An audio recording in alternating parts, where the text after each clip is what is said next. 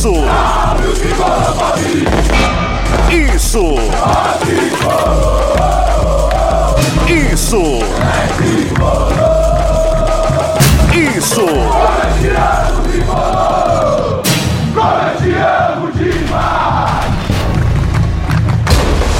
Isso é São Paulo! Isso é São Paulo!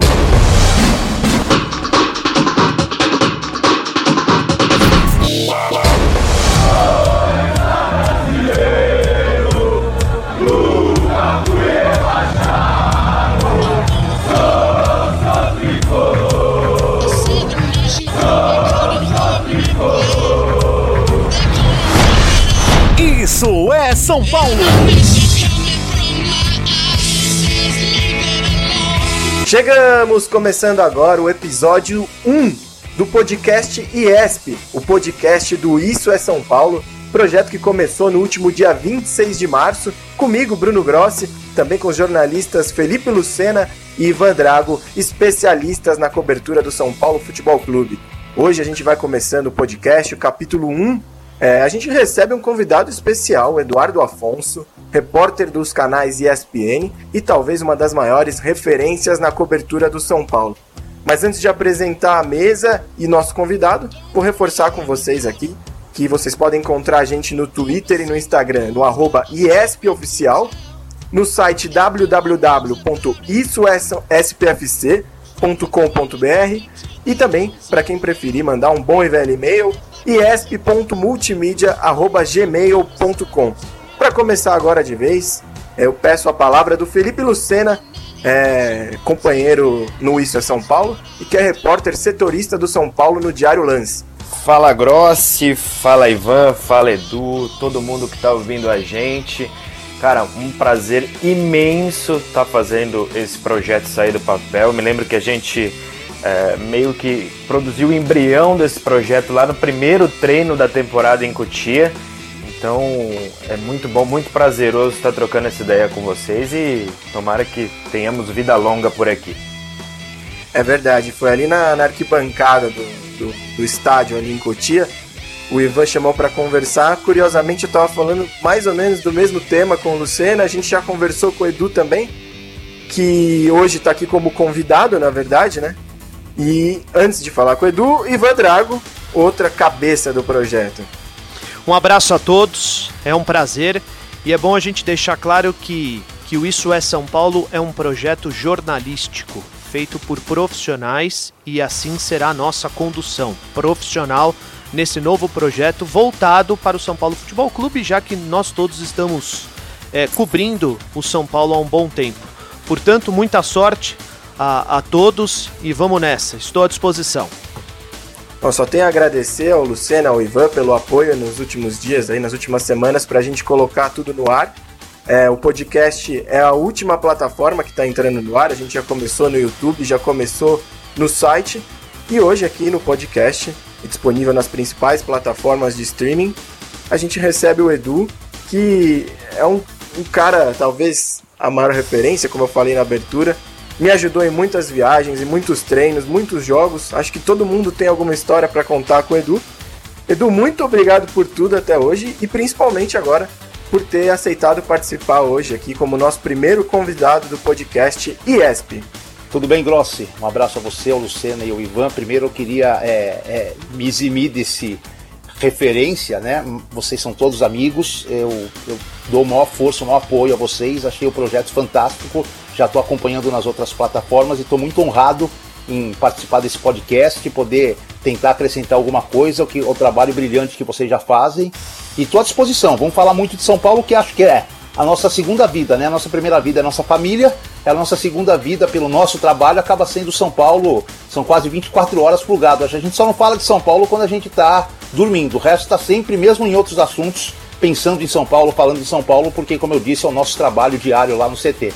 E, e para mim é um prazer imenso poder dividir com vocês aí o, o que eu tenho de São Paulo, falar, debater, explicar e atingir o público de vocês. Edu, quantos anos cobrindo São Paulo já? Entrando no 22 segundo ano, não direto, né? Eu tive uma pausa em 2000 que eu fiz o Corinthians, é, e depois retornei e, e aí tô nessa sequência aí há sou muito bom de conta não, mas há 19 anos é isso, né? Tinha feito três antes, então são 22 anos pela Rádio Bandeirantes no primeiro momento e agora nos últimos 13 anos pela ESPN. Ou seja, referência, não precisa ficar se eximindo não. O Ivan Drago também está há bastante tempo, né? Se eu não estou errado aqui, 2008 ou 2009, Ivan? 2009, mas vamos pular esse assunto, né? vamos afastar essa fama, de deixa para outros, outros campos. Isso. O Ivan que também é repórter da Rádio Transamérica na cobertura do São Paulo e comentarista do canal Band Esportes. Bom, para começar agora aqui, o primeiro assunto, é talvez o assunto mais quente desde que o futebol parou por causa da pandemia de Covid-19, o novo coronavírus, que é a chance do São Paulo perder o Igor Gomes. A diretoria precisa vender alguém nesse meio de temporada, além do Anthony, que já está negociado com o Ajax. E o Igor Gomes é o jogador que mais tem sido envolvido em especulações. Vou pedir para o Felipe Luciano explicar um pouquinho para a gente o que está acontecendo com o Igor Gomes. É, a gente começa a ver acontecer com o Igor Gomes exatamente o que aconteceu com o Anthony, né? Ele já assumiu o posto de jogador mais valorizado do elenco e o São Paulo mais cedo ou mais tarde vai precisar fazer uma venda para poder pagar as contas. E isso se agrava, né, com essa crise do coronavírus. O São Paulo fica sem receita de bilheteria, teria jogos muito importantes, com muito público no Paulistão, né, que estaria chegando agora aos mata-matas, e também da Libertadores na fase de grupos. Né, são receitas que no orçamento do São Paulo eram muito importantes, muito relevantes. O São Paulo está prevendo aí deixar de arrecadar 100 milhões de reais durante a paralisação do futebol. Então vai precisar vender, já precisaria sem o coronavírus. E claro que o Igor Gomes, pelo que ele está jogando, pelas características, pela maneira que ele conduz a carreira que a gente conhece, vai chamar a atenção da Europa. Né? Agora começaram a falar na Espanha de Real Madrid, de Barcelona, de Sevilha, e isso tende a aumentar. Não chegou proposta ainda, pelo que a gente sabe. São Paulo não recebeu nenhum papel, mas quando precisar vender, e é assim que o São Paulo age, o São Paulo mesmo é que deve acionar o mercado. Falar, ó, agora eu estou precisando vender, eu estou à disposição, quem que pode me fazer uma proposta aí para levar o Igor Gomes? E aí o segundo passo é tentar segurá-lo até o fim da temporada, e essa temporada tem uma particularidade porque a gente não sabe quando que ela vai acabar, né? Porque o São Paulo pode vendê-lo em julho, segurar por mais seis meses e depois fica definido que o Campeonato Brasileiro vai terminar em fevereiro de 2021. Então é uma incerteza a mais, mas o que a gente tem como afirmar é que o Igor Gomes hoje é o mais valorizado, que o São Paulo precisa vender alguém e que ele com certeza é o favorito. Isso é muito bom a gente deixar claro. Quando o São Paulo decidiu vender o Anthony, porque o São Paulo recebeu algumas sondagens e propostas pelo Anthony mas entendeu que deveria segurar o atleta para ter ganho esportivo. Quando o São Paulo é, passou por uma crise financeira muito grande por conta do déficit da temporada passada, do exercício de 2019, o São Paulo acionou o mercado ou aqueles clubes interessados que já tinham se manifestado é, a respeito do Anthony. Então o São Paulo acionou o mercado. Opa, agora estamos abertos a propostas. Percebam que em nenhum momento chegou propostas ou sondagens pelo Igor Gomes, porque o São Paulo imediatamente brecou o mercado. O Igor Gomes não está à venda. É, daqui a pouquinho nós vamos exibir a palavra do Fernando Diniz, que falou um pouquinho sobre a situação do Igor Gomes. E, e, eu queria falar até um pouquinho sobre esse jogador que eu considero quase que um atleta completo. Nós estamos falando de um atleta promissor, que tem muita coisa a acrescentar ao São Paulo e mais do que isso, ele também está se desenvolvendo como atleta. Só que ele tem todos os fundamentos apurados. Ele é um atleta dinâmico. É, ele tem todas as características necessárias de um bom meio-campista. Só fica faltando uma coisinha para ele para ele ser considerado um atleta quase que completo: o gol. Ele precisa fazer gols, até pela posição em que ele joga. Ele joga muito próximo dos atacantes. Ele fez alguns gols com a camisa do São Paulo, mas ele precisa ir é, para a rede com mais frequência. Mas eu considero sim, sem dúvida nenhuma, um dos jogadores mais importantes do time titular do São Paulo. É, os queria- números dele aqui, acrescentar. Ivan, no profissional do São Paulo, 44 jogos e 5 gols. Realmente ele não é um, um jogador fazedor de gols, né? Pelo menos por enquanto.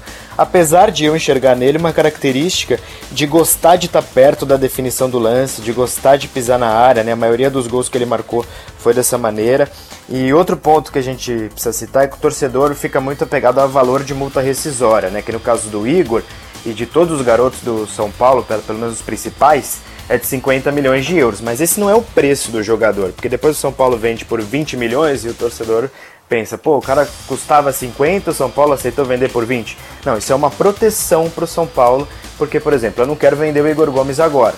Então, para você levar agora contra a minha vontade, você vai ter que pagar os 50 milhões de euros. Senão, a gente só vai negociar quando eu quiser vender, e é assim que o São Paulo tem lidado, né? Foi assim com o Anthony, que tinha também a mesma multa de 50 milhões e acabou saindo por menos. Ô, Edu, Queria acrescentar. você que tá é, mais que- tempo na cobertura e recentemente você viu alguns jogadores dessa posição aparecendo, o Shailon, o Lucas Fernandes, que na base até pintavam mais com, com mais destaque, né, com mais recurso técnico aparentemente, e o Igor Gomes, que parecia um jogador mais simples, acabou sendo o que se firmou mais rápido no, no time profissional e até com, com projeção internacional. Por que, que você acha que tem de diferença do Igor Gomes pro Shailon e pro Lucas Fernandes? Então, eu, eu antes de até dessa comparação, né, é, eu queria acrescentar o seguinte, é, é, valor. São Paulo vai vender o Igor Gomes, isso não há dúvida nenhuma, né? É, o São Paulo precisa vender um jogador na metade do ano, mas alguns pontos são importantes de serem observados, é muito pelo momento que a gente vive.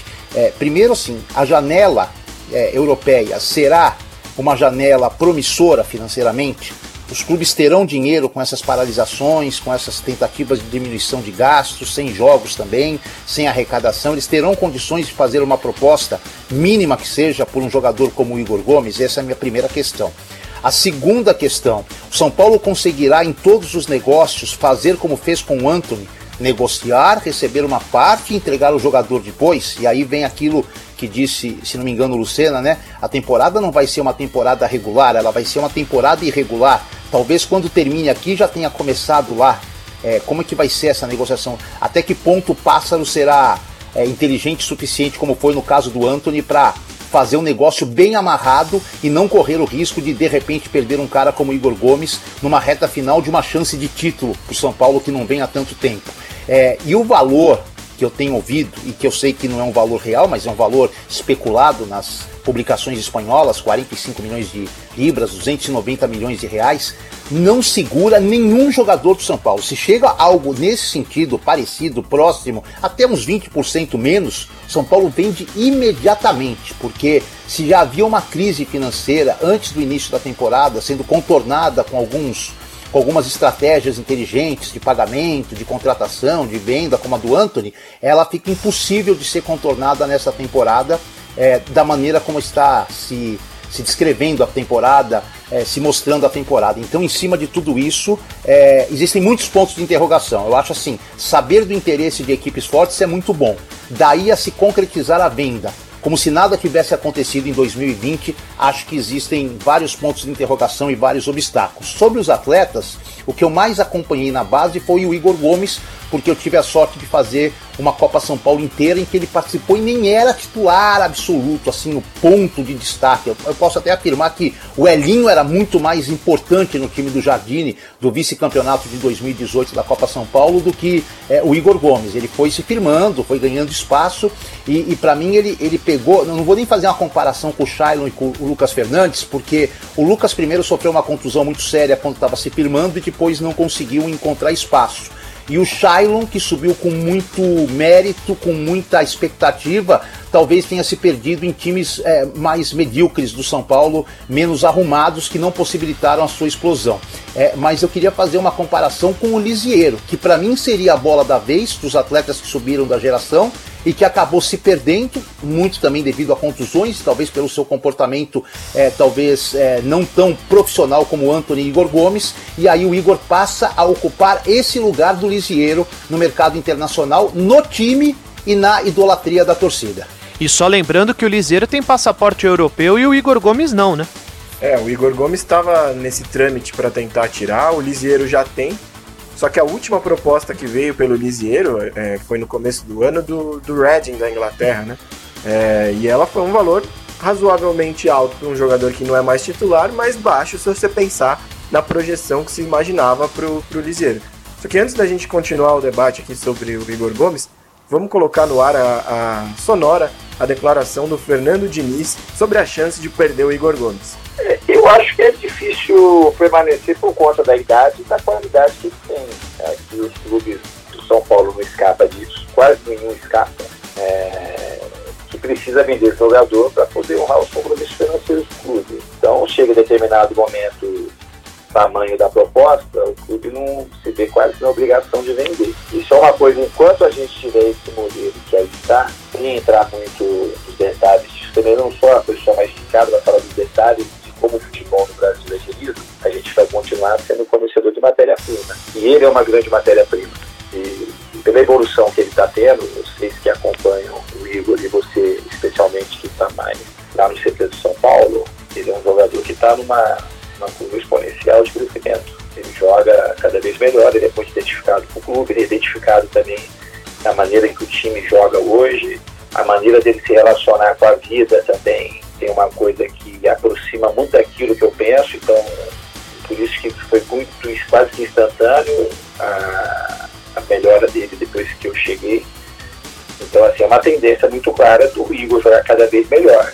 Com a idade que ele está, vai ser sempre difícil o time segurar. Agora, eu, se eu falar o que eu quero, é que ele pudesse permanecer o maior tempo possível, porque ele é um jogador de qualidade muito rara no futebol brasileiro, que sabe mundial, e da maneira que eu jogo, que eu consigo me relacionar com ele, ele se relaciona com o time, é um jogador pra gente muito importante. Bom, esse foi um pedaço da entrevista que o Fernando Diniz concedeu à Rádio Transamérica é, falando sobre o Igor Gomes, a chance de perder o Igor Gomes. É, nessa semana a gente publicou no, no no Isso é São Paulo, no site do Isso é São Paulo, www.issoespfc.com.br, uma coluna falando sobre a chance de perder o Igor Gomes. Também não deixe de dar uma conferida lá. Agora voltando ao nosso debate, é, vocês acham o Anthony ou o Igor Gomes mais imprescindíveis para o esquema do Fernando Diniz? Olha, é uma pergunta tão boa quanto difícil, né? Como diria o Fernando Diniz, pergunta fácil de fazer, difícil de responder, né? Uma coisa que ele fala praticamente em todas as coletivas. O Anto ele tem, ele tem uma característica que outros jogadores do São Paulo até têm, mas nunca conseguiram mostrar, né? Nunca conseguiram mostrar em alto nível ali pelo lado direito, né? Por exemplo, o Elinho, o Toró, nunca foram tão regulares quanto o Anthony já conseguiu ser. Então acho que ele vai fazer muita falta. Mas, para não ficar em cima do muro, eu diria que o Igor Gomes é mais importante para o esquema do Diniz, porque a gente lembra, no ano passado, por exemplo, o São Paulo ficava muito com a bola e tinha pouca profundidade, não conseguia chegar na área com força para fazer os gols. E o Igor Gomes é o jogador que tira do São Paulo essa característica de ficar tocando de lado, de ficar ali fazendo quase que uma parábola na frente da área sem penetrar a área, né? Ele é um cara que toca de lado e progride, vai para frente. Ele tem uma característica que casa muito com o esquema do Fernando Diniz. Não tem um jogador do elenco que possa fazer parecido com ele. O Hernanes, que é hoje o reserva imediato dele, é bastante diferente. Então eu acho que para o rendimento da equipe do Diniz, do jeito que o São Paulo joga, o Igor Gomes é mais imprescindível. E até por isso eu acho que o São Paulo estaria, estará bem certo e mesmo vendendo o Igor Gomes agora, segure até terminar essa temporada, porque perdê-lo pode custar muito caro e o São Paulo sabe que às vezes uma venda desmonta todo o time. Né? Em 2018 não parecia que a saída do Militão iria custar tão caro, mas na minha opinião ele fez muita falta, né? lateral direito, né? Você vê. Pode pensar que saindo do lateral direito o time vai continuar funcionando. E não, fez muita falta porque são jogadores diferenciados, né? O Igor, o Militão, até o Anthony.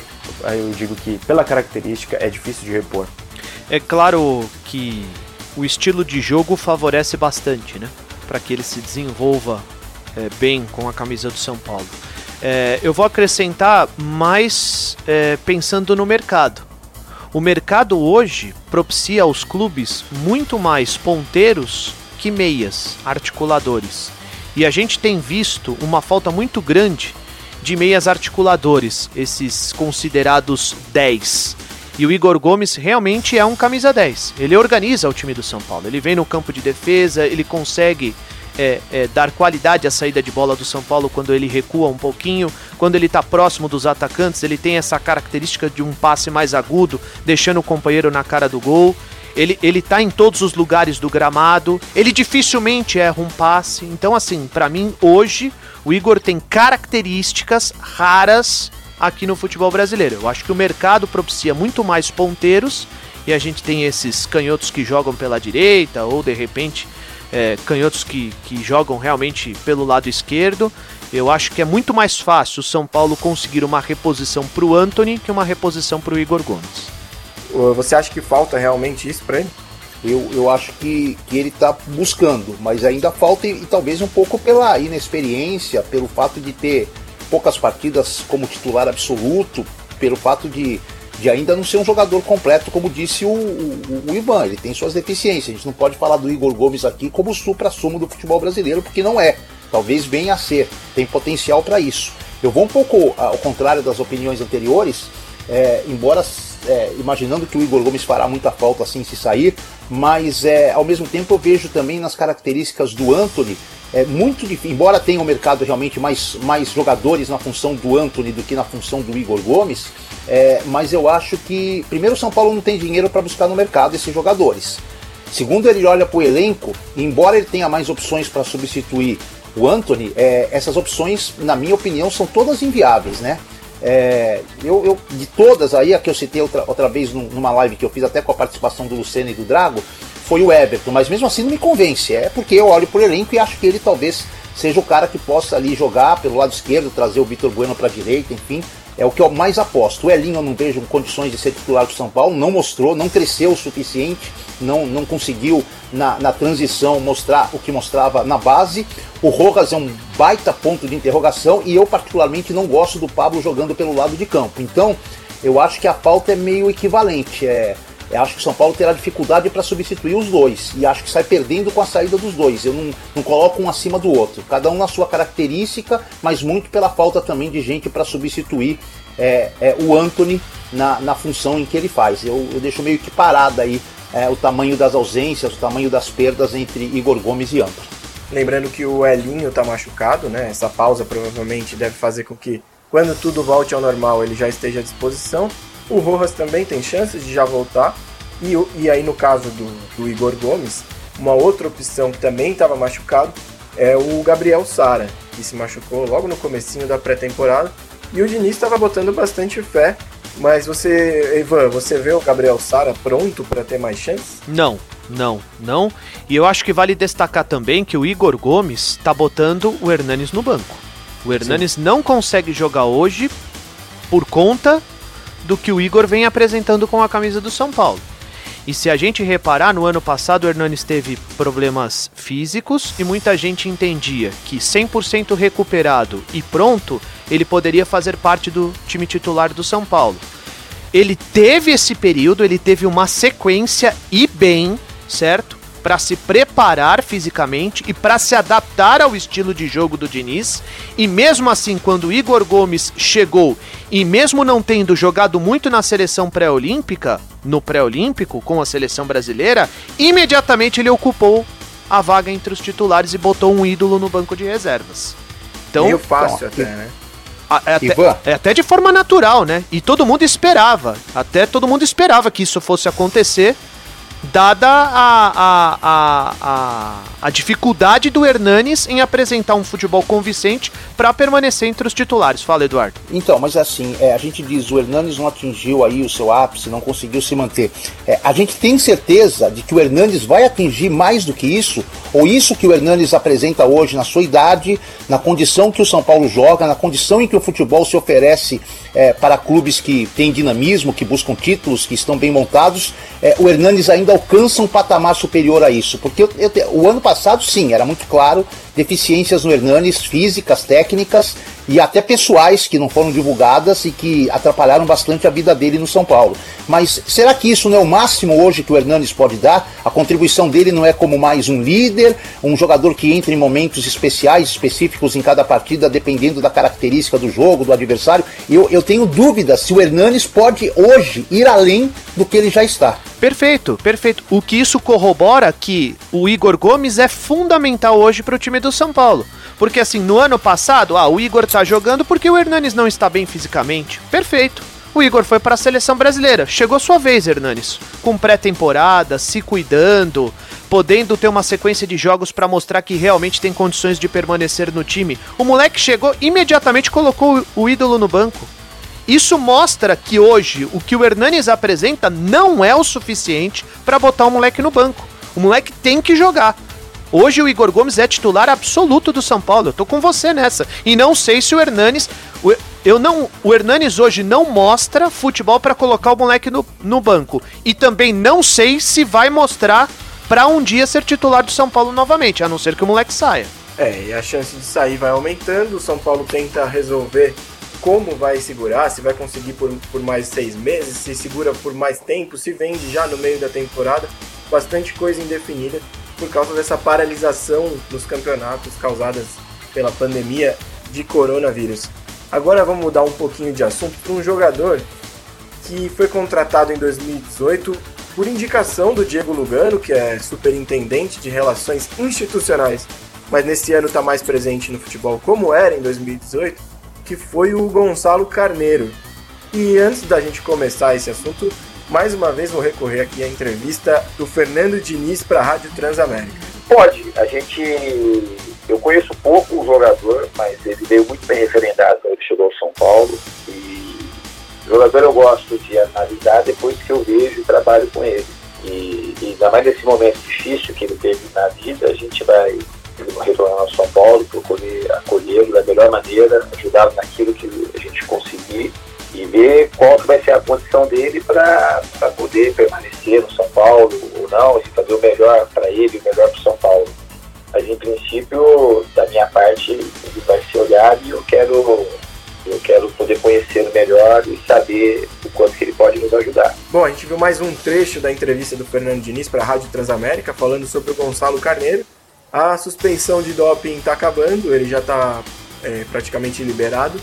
E o São Paulo acredita que o Fernando Diniz, com sua formação acadêmica de psicólogo, pode ajudar. Mas eu queria saber do Edu Afonso se ele acha que vale a pena é, fazer um trabalho específico para tentar recuperar o Gonçalo Carneiro, se ele é recuperável. Então, Bruno, é, o São Paulo teve um problema semelhante recentemente com o Regis. É, eu até fiz uma, uma, entrevista com o Regis no final do ano retrasado, passado, não, do ano retrasado lá em Brasília. E ele disse que o São Paulo fez de tudo para ajudá-lo e ele não quis ser ajudado, ele vacilou na ajuda do São Paulo. Aí veio o problema é, do Gonçalo Carneiro. É, alguns outros problemas aconteceram com outro, outro tipo de dificuldade é, de jogadores fora. O São Paulo conseguiu já até se livrar desse, desses outros jogadores que podiam causar problemas semelhantes. O Gonçalo, é, eu acho assim, a questão não é só o envolvimento que ele teve com drogas. Aparentemente, ele conseguiu corrigir isso, mas é um trabalho que não pode parar na correção. E eu falo com bastante propriedade sobre isso pela, pela minha vida e pelo meu acompanhamento a pessoas que passaram por, por, esse, por esse tipo de problema. É, aparentemente, a gente não tem notícia assim real, o, o, o Carneiro conseguiu superar é, fez todos os tratamentos, enfim, mas isso não para agora. Se ele só falar, ah, não, tô legal, tô pronto, ele vai voltar a cometer o mesmo erro, porque não, não se corrige dessa forma.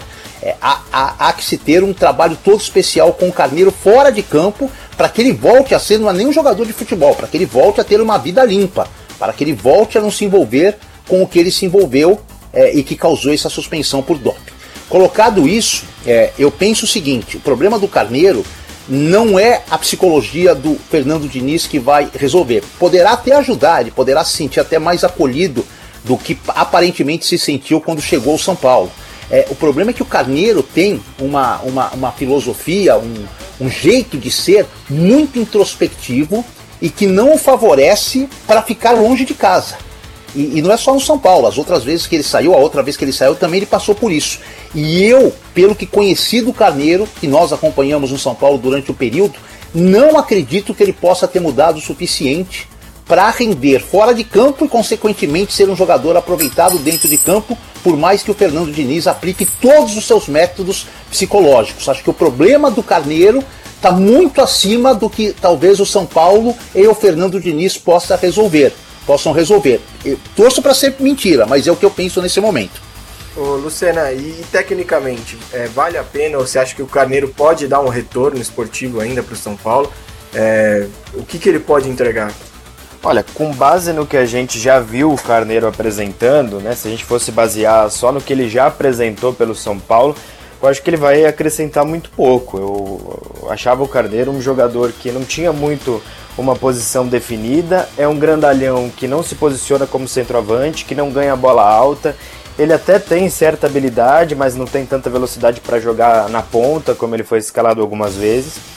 Mas quem já viu o Carneiro jogar em outros clubes, e é o caso do Lugano, faz elogios incríveis a ele, né? Você vê o Lugano falar do Carneiro, parece que ele tá falando do Neymar. então, talento, o Gonzalo Carneiro talvez tenha aí perdido dentro desses, desses problemas, né? Dessas coisas que aconteceram com ele, dessa falta de acolhimento que ele sentiu aqui no São Paulo.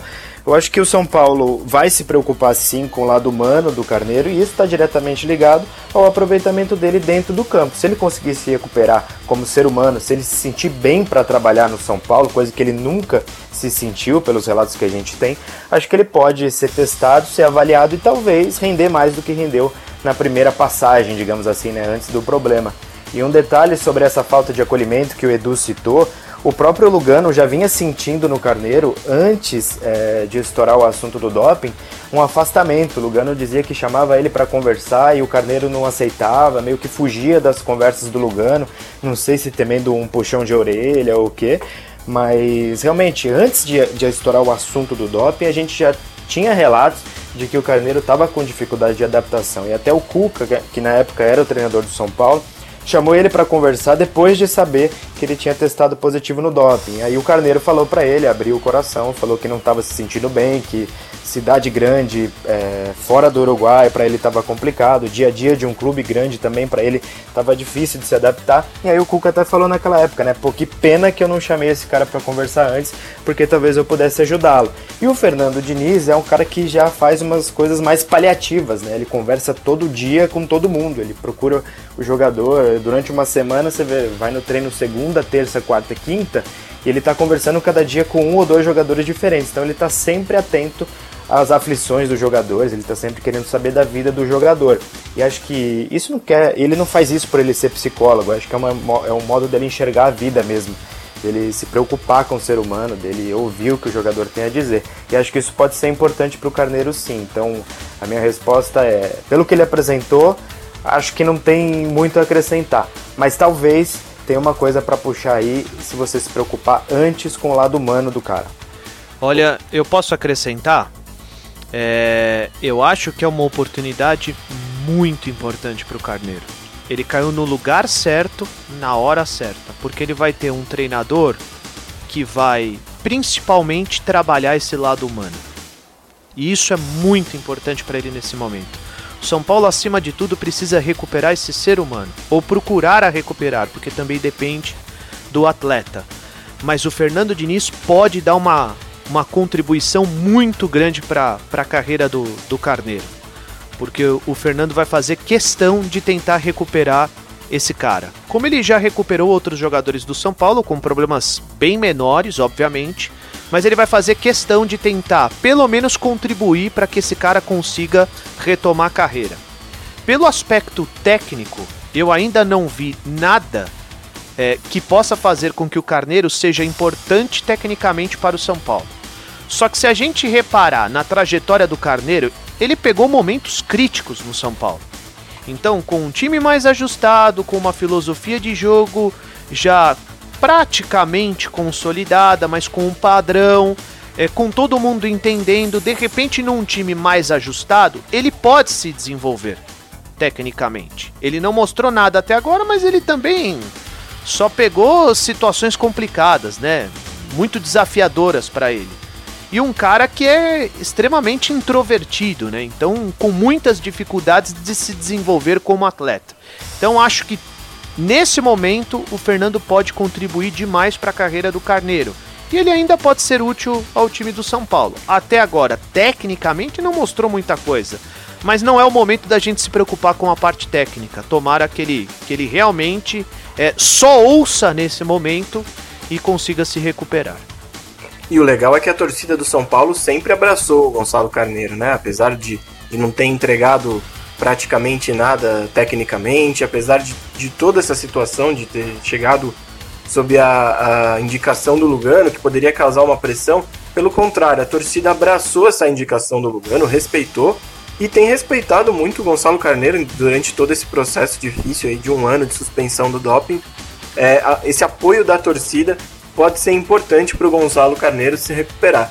É, só para a gente encerrar esse tema e já ir para a parte final do podcast, é, Edu, é, você acha que faltou um pouquinho para o Lugano é, fazer uma autocrítica maior sobre essa indicação dele, do, do Gonçalo Carneiro? Ah, não, só, não só fazer uma autocrítica, como, é, a não ser que ele tenha feito um excelente papel de ator, como durante o período de, de suspensão do Carneiro, ele se inteirar um pouco mais a respeito da situação e até nos passar de como estava a recuperação é, do Carneiro. Eu cheguei a conversar com ele algumas vezes durante o ano passado, solicitando até uma possibilidade de se havia algum contato com o Carneiro, se ele tinha alguma notícia, pelo menos. E ele disse: Não, não consigo falar com ele, não consigo falar com o Carneiro, não sei o que está acontecendo. Ou ele foi muito bom ator para evitar qualquer tipo de, de, de, contato com o atleta. De invasão. Ou né? eu achei que. É, ele meio que, meio que deixou o barco correr, entendeu? E acho que também teria que vir a público, como foi uma indicação claramente, publicamente dele, e explicar o seu nível de decepção com a atitude do atleta, com o futebol do atleta. É, o Lugano, eu tenho muita consideração por ele, mas quando acontecem erros, é necessário vir a público também e explicá-los. Não adianta só vir na, na, parte boa da coisa, nos acertos, entendeu? E esse foi um erro que aconteceu, claro, técnico de gasto econômico e que não surtiu nenhum tipo de rendimento ao São Paulo, muito pelo contrário, só prejuízo e que está na conta do Lugano e que acho que cabe um esclarecimento dele, pelo menos para justificar o que foi feito. Bom, agora para a gente finalizar esse primeiro capítulo, esse primeiro episódio do IESP, o podcast produzido pelo Isso é São Paulo, eu vou pedir que o Lucena e o Ivan contem aí rapidinho uma história que eles tenham vivido com, com o Edu Afonso, que é sim, não adianta ele falar que não, a principal referência de cobertura do São Paulo. Pô, que que é isso? Na verdade, na isso, verdade, no meu caso, eu vou deixar o Eduardo contar. Você quer que ele conte? Ah, ele Pelo amor história. de Deus. Ele tem N histórias. Ele deu mais é, risada especific... comigo que eu com ele. Então é, vai você, Edu. Conta uma do Ivan, você. Ah, eu consegui lembrar alguma do Ivan. Aquela que eu quase fui do... preso no Paraguai. Ah, essa é, muito, essa é muito boa, essa é muito, muito boa mesmo. É, a gente tava, foi fazer um jogo no Paraguai, se eu não tiver enganado, foi uma eliminação do São Paulo pro. Estreia do Leão, São do... Paulo e Olímpia. E, não, não foi Olímpia, foi o outro time Libertar, ali da. Libertar. Libertar, Libertar. Libertar, muito obrigado. Verdade. Isso. Foi 1 a 0 é, a gente chegou lá, até teve uma coletiva do Juvenal Juvencio no dia anterior do treino, num campinho do lado do hotel ali. Enfim, foi uma viagem totalmente atípica em todos os sentidos. Teve briga do, do Jesse Nascimento da Rádio Globo com, com as pessoas com quem ele dividiu o carro, ele largou as pessoas na rua, e uma confusão danada, né? E eu, o Ivan e a Maíra Siqueira e o, e o, e o Guinho ficamos mais, ficamos mais juntos nessa viagem, né? Os quatro, né? E, e, na hora de ir embora, e quando eu cheguei no aeroporto internacional de Assunção, eu escutei, quando eu estava fazendo meu check-in, eu escutei o serviço de alto-falante é, falando, senhor Ivan Drago, por favor, se compareça à sede da Polícia Federal. Eu achei, como havia uma brincadeira muito grande entre todos nós, que alguém tinha aprontado alguma coisa e falei, nossa, envolveram até o pessoal do serviço de som é, do aeroporto do, de Assunção, né? Estão chamando o Ivan Drago. Tá? E eu e ainda trombei com o Jesse Nascimento, falei, está sabendo o que está acontecendo? Ele falou, não, mas deve ser sacanagem de alguém com o Ivan Drago. Beleza, ao chegar dentro do saguão de embarque, é, nós fomos ali ao Café Havana, que é talvez o principal café que tinha naquela época, não sei, faz tempo que eu não vou ao Paraguai, se tem outro melhor. A gente tava todo mundo sentado ali, reunido, meio que conversando dessa bagunça, o Ivan meio sem saber o que estava acontecendo também foi quando chegaram algumas pessoas engravatadas e começaram, o senhor Ivan Drago, senhor Ivan Drago, sim, sou eu, por favor, nos acompanhe. Aí eu pensei, nossa, o nível da sacanagem atingiu até a Polícia Federal, os caras entraram na brincadeira. E aí a gente foi acompanhando e quando a gente chegou lá na, na porta da, da sede da, da, Polícia Federal do Paraguai, que a gente percebeu que não era brincadeira, era sério. Por quê? Porque o, o tio, que era operador da Transamérica, saudoso. que infelizmente já nos deixou, saudoso tio, Laureci, ele, ao embarcar o material da Transamérica, a moça da Gol perguntou o que, que tem nessa mala. Ele disse: tem uma bomba, eu vou explodir o avião. Meio que brincando, mas não se brinca com uma coisa dessa. E essa mala tinha, é, embora tenha sido despachado pelo Laureci, ela tinha o nome do Ivan Drago. A moça registrou a fala, viu o nome da pessoa da mala e passou a procurar o Ivan Drago. E se não fosse a atuação do gerente da Gol, gerente é, é, no Paraguai da Gol, um brasileiro, que eu não vou lembrar o nome, talvez o Ivan saiba, o Ivan teria ficado detido. Exato. Ele teria ficado detido pela brincadeira do tio. Na hora, deu um certo tremor em todo mundo. Mas depois que ele foi liberado e que ele conseguiu embarcar, e eu fiquei pro voo depois seguinte com alguns outros jornalistas, nossa, essa situação virou assim uma comédia total. Seria o máximo o Ivan ser preso dentro do Paraguai por uma brincadeira do operador dele. É, na verdade, o que aconteceu foi o seguinte: eles não acreditaram na nossa explicação, mesmo tirando todos os equipamentos da mala. O pessoal da TV Globo também foi lá nos ajudar. E, e eu explicando que nós, nós fomos até o Paraguai para fazer uma transmissão da partida do São Paulo com o Libertar e tal. E, é, dei todas as explicações necessárias. Todas, todas, todas. O, o, o policial federal lá do, do Paraguai disse o seguinte: a frase dele eu nunca vou me esquecer. Se a Gol permitir que você embarque, ok. Se ela não permitir, você está preso. Tranquilo. Não, não passou nem sinal de Wi-Fi, irmão. Aí eu conversei com o gerente, aliás, era um gerente brasileiro que estava lá trabalhando. Eu conversei com, com o gerente, expliquei toda a situação e ele disse o seguinte: é, não está aberto o embarque, só que para você e para o seu companheiro aí, está aberto. Vocês vão para a aeronave agora. Eu vou aceitar o embarque de vocês. Essas malas vão também, todos esses equipamentos vão também. Vocês ficam lá sentadinhos até que todo mundo embarque e eu vou liberar vocês para o Brasil. Então ele nos ajudou bastante porque foi uma situação. Agora ela é uma situação engraçada, mas na hora, irmãozinho, pelo amor de Deus. Mas posso falar, é Ivan, na hora, antes da seriedade, foi bem engraçada também. Eu dei muita risada foi, até. Foi, foi muito. conhecimento da verdade. Exato. Que, você achou que quem tinha feito essa brincadeira, Edu? Porque você é normalmente que comanda essas coisas, né? É como o Garrafa e o Espímpolo não estavam nessa viagem, que seriam certamente dois caras com boa possibilidade de fazer esse tipo de brincadeira, e eu estava chegando, que seria o terceiro a querer zoar, é, eu fiquei meio até pasmo, mas como tinha muita gente, eu falei, alguém plantou uma sacanagem com o Ivan, né? Porque o Ivan, todo ingênuo, ingênuo naquela época ainda, mal começando o seu trabalho, caía fácil, né? Teve uma outra boa também, que o Ivan estava no ar na Transamérica, na antiga sala de imprensa do Morumbi, e ele engatou depois da coletiva do técnico do São Paulo, que eu não vou lembrar quem, uma conversa com um camarada que apareceu, amigo dele lá, e ele tirou o fone de ouvido da Transamérica, porque ele falou, o Márcio Bernardes não chama, então posso ficar sem fone. E, e meteu ali uma conversa paralela, né? E ele não tinha é, o acesso do, do olhar para dentro da sala de imprensa. Ele estava conversando ali na onde paravam os ônibus, ali na entradinha daquela portinha ali. E aí eu falei pro Espímpolo, vamos dar uma sacaneada, vamos passar do lado do Ivan, fingir que a gente abriu o microfone e falar, Rogério Ceni falando. Fizemos isso. O Ivan, bobamente, sem olhar para dentro da sala de imprensa e ver é que o Rogério não estava, cortou o Márcio Bernardes e falou assim: Rogério falando. Só que ele falou, a gente só fingiu. E aí ficou aquele branco no ar, porque não tinha coletiva nenhuma do Rogério. Tu lembra disso, né, Ivan? Lembro, lembro. Tudo.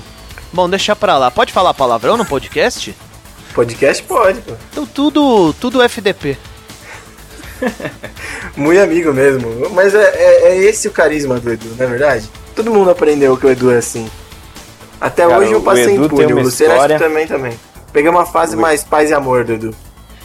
É, a gente fica só sabendo pelas histórias que ele conta, né? Tem dia que ali no CT o treino tá mais tranquilo, ele para pra contar a história, a gente fica uma hora, duas horas ali só ouvindo os causos do Edu. Tem uma no Orlando Scarpelli, que eu não sei se ele vai querer contar, que é muito boa também. Que ele quase ah, foi preso. É eu o salvei, é, eu, eu e o Marcelo é. Prado, Guinho do Globoesporte.com. Ela é tão longa que vai estourar o podcast. É, só pra não vale a pena. Ideia que ponto chegou é. a história o, o Guinho, na entrevista do Adilson Batista, fez a entrevista com o gravador numa mão e tirando a pressão na outra mão com o médico doutor Sanches no outro braço, de tão, tanto que ele estava passando mal naquele Exato. momento. Os seguranças do São Paulo ajudaram o Eduardo Afonso, eu e o Marcelo Prado. Quando a gente saiu um pouquinho ali do vestiário, nós fomos cercados por todos os, todos os seguranças do Figueirense. Todos, todos, absolu absolutamente todos. Já todos com uma vontade enorme de espancar a gente, né? Aí eu virei para um deles e falei assim: Nossa, tudo isso para bater em dois caras que não conseguiriam aqui juntos é, socar um. Os caras começaram a rir e aí deixaram com que a gente conversasse e explicasse o que tinha acontecido. Quase que eu e o, e o Guinho. É, quase que a gente apanha em nome do Eduardo Afonso. Mas enfim, mais uma, né? Obrigado. Ah, a gente espera que o Edu possa participar outras vezes aqui. A gente promete que ele vai contar mais histórias. A gente também vai trazer algumas histórias dele. Quero agradecer vocês pela participação, Felipe Luceno, Ivan Drago, obrigado mais uma vez por a gente ter colocado no ar todo esse projeto do Isso é São Paulo. Valeu, obrigado Grossi, valeu Edu, Ivan. É, espero que a gente possa ter muitas outras resenhas dessas. Cê- Vocês perceberam, né? Que se a gente ficasse falando só de São Paulo, a gente chegaria a umas 3 horas de podcast. Se envolvesse também resenha, histórias do Edu, do Ivan, essas coisas do dia a dia, a gente ficaria aqui provavelmente até amanhã. E é por isso que eu espero que o Isso é São Paulo tenha vida longa para o torcedor sentir um pouquinho do que a gente sente no dia a dia do São Paulo, que é, que é tão legal. É isso aí, eu agradeço bastante. Bom, esse foi apenas o primeiro, né? Muita coisa vem por aí. Eduardo Afonso, para finalizar, vo- você observou que os nossos companheiros aí largaram um pouquinho a caneta, certo? O computador e abraçaram os microfones. Uma nota para os nossos novos comunicadores da imprensa brasileira. Pelo amor de Deus, quem sou eu para dar nota, mas foi perfeito. Tive muita, muito prazer, muita honra. Acho que o Lucena resumiu bem. É, conversar com vocês, com o público que está acompanhando isso é São Paulo, seria assim uma coisa prazerosa para ficar duas, três, quatro horas falando sem pensar em nada. Ainda mais nesse momento que a gente está aqui, é, não digo ocioso, mas com menos serviço fora de casa ou com quase nenhum trabalho fora de casa. É, e pô, Gorosito, que eu chamo de Gorosito carinhosamente, o Bruno, Bruno Grossi comandou perfeitamente esse projeto, um projeto sensacional, sensacional, quero poder participar mais vezes. E o Lucena já tinha feito algumas lives com ele do dia a dia, o Lucena domina a arte, não é que ele, que ele, que ele hoje está fazendo um teste, o cara domina a arte, né? Então, Ivan, to- vamos tomar cuidado, os caras vão dominar, a gente vai passar a escrever daqui a pouco, viu? É isso aí. Bom, Edu, obrigado pela participação, obrigado por ter aceitado o convite, por estar sempre incentivando a gente. Obrigado também à ESPN Brasil por ter liberado gentilmente sua participação aqui. Obrigado, Ivan, obrigado, Lucena.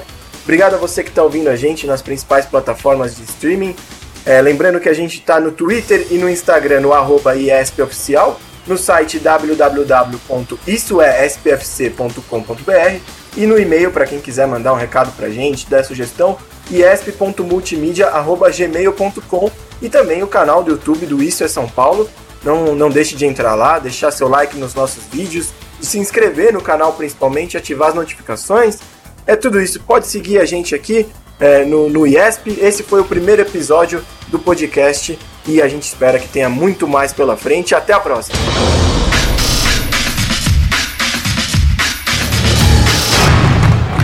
Isso! Isso! Isso! Isso!